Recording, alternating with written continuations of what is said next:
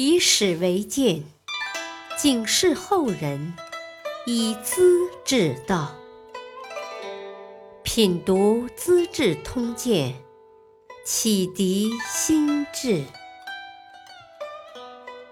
播讲汉乐。第五集：苏秦合纵连六国，张仪受辱。向强秦。洛阳人苏秦和魏国的张仪同是鬼谷先生的徒弟，学习纵横游说之术，分析天下的形势变化，凭一张利嘴到各国的都城去，见到国王大臣说的天花乱坠，要他们相信自己的政治主张。然后得到官爵和荣华富贵。苏秦先到秦国拜见秦孝公，说一套吞并天下的道理，没引起重视，于是改变态度，来个一百八十度的急转弯，再到燕国和赵国，说服他们联合起来抵抗秦国。果然取得信任，站稳了脚跟。正当他向南下发展的时候，不料秦国的军队打到赵国边境来了。他想，只有把老学友张仪请出来，派到秦国去，说服秦王阻止秦军的进攻，我的事业才可能成功。张仪这时困在家里，很不得意。他的辩才比起苏秦来，本也不相上下。他刚出山，和楚国的丞相有交往。一天，丞相家里丢失一块玉璧，丞相的家人疑心是张仪偷的，不分青红皂白，将他抓住一顿毒打，丢进监牢关了起来。张仪本来没偷，当然不承认。放出来后，回到家中，一头躺倒，非常狼狈。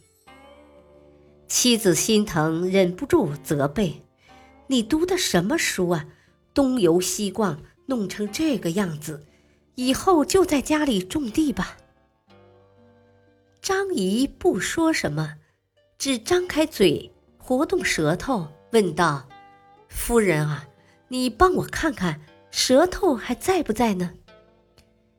妻子忍不住扑哧的笑了。舌头不在，还能说话吗？都说些什么呀？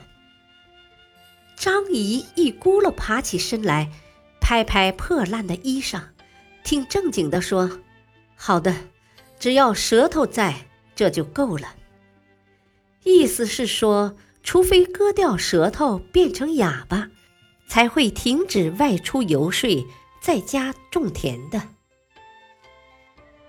苏秦派出的人找到了张仪，看他穷困潦倒的样子，便关心的劝慰：“你的老学友苏秦已经抖起来了，何不找他帮忙提携一把？闷在家里也太苦了。”张仪听罢，抬脚就走，赶到赵国求见苏秦，哪知看门的不给通报。把他留在偏屋里，等了几天，正在气愤焦躁时，允许见面了。他走进厅堂，只见苏秦居坐在虎皮榻上，像没看到自己。张仪还没开口，苏秦摆摆手，示意退下去。你不是很自负吗？自以为了不起吗？怎么搞成这个样子？我当然能够提拔你，给你富贵功名，不过我没这份心情，还是请你另找高明吧。说罢，又挥挥手，叫人端出一盆冷饭，丢下就转身走了。张仪气得七窍冒烟，掉头就走。苏秦，好你个势利小人，等着瞧吧。心想。只有秦国才能制服赵国，整垮苏秦，应该马上去见秦王。他前脚才走，苏秦的舍人也带着大量金银宝物紧跟其后，同时赶到咸阳城。舍人找到机会接近张仪，成了朋友，主动送给缺少财物的张仪许多金银。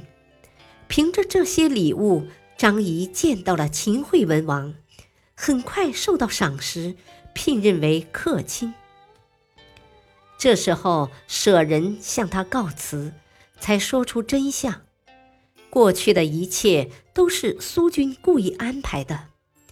他担心秦国军队进攻赵国，自己的前途受到影响，只希望张先生能在秦国掌权，暗中帮他一把。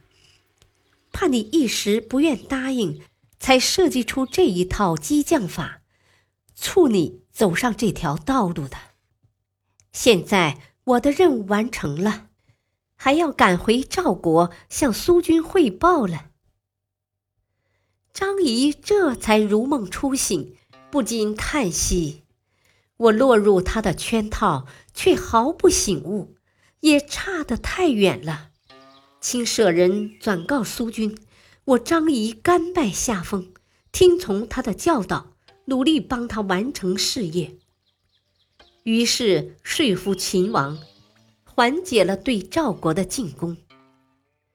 苏秦从困难的境地中摆脱出来，从从容容地过了大河，今黄河，用合纵联合的道理说服韩国和楚国，把太行山东边的六个国家暂时联合起来，共同结盟发誓，对抗西边强大的秦国。苏秦也当了六国联盟的总代表，他得意极了。礼服外面挂着六国的丞相大印，带着豪华的车马和卫队，南北穿梭，从燕国到楚国，来回几千里，威风凛凛，比国王还神气。感谢收听，下期播讲公孙述荐收相床，鸡鸣狗盗旧梦长。敬请收听，再会。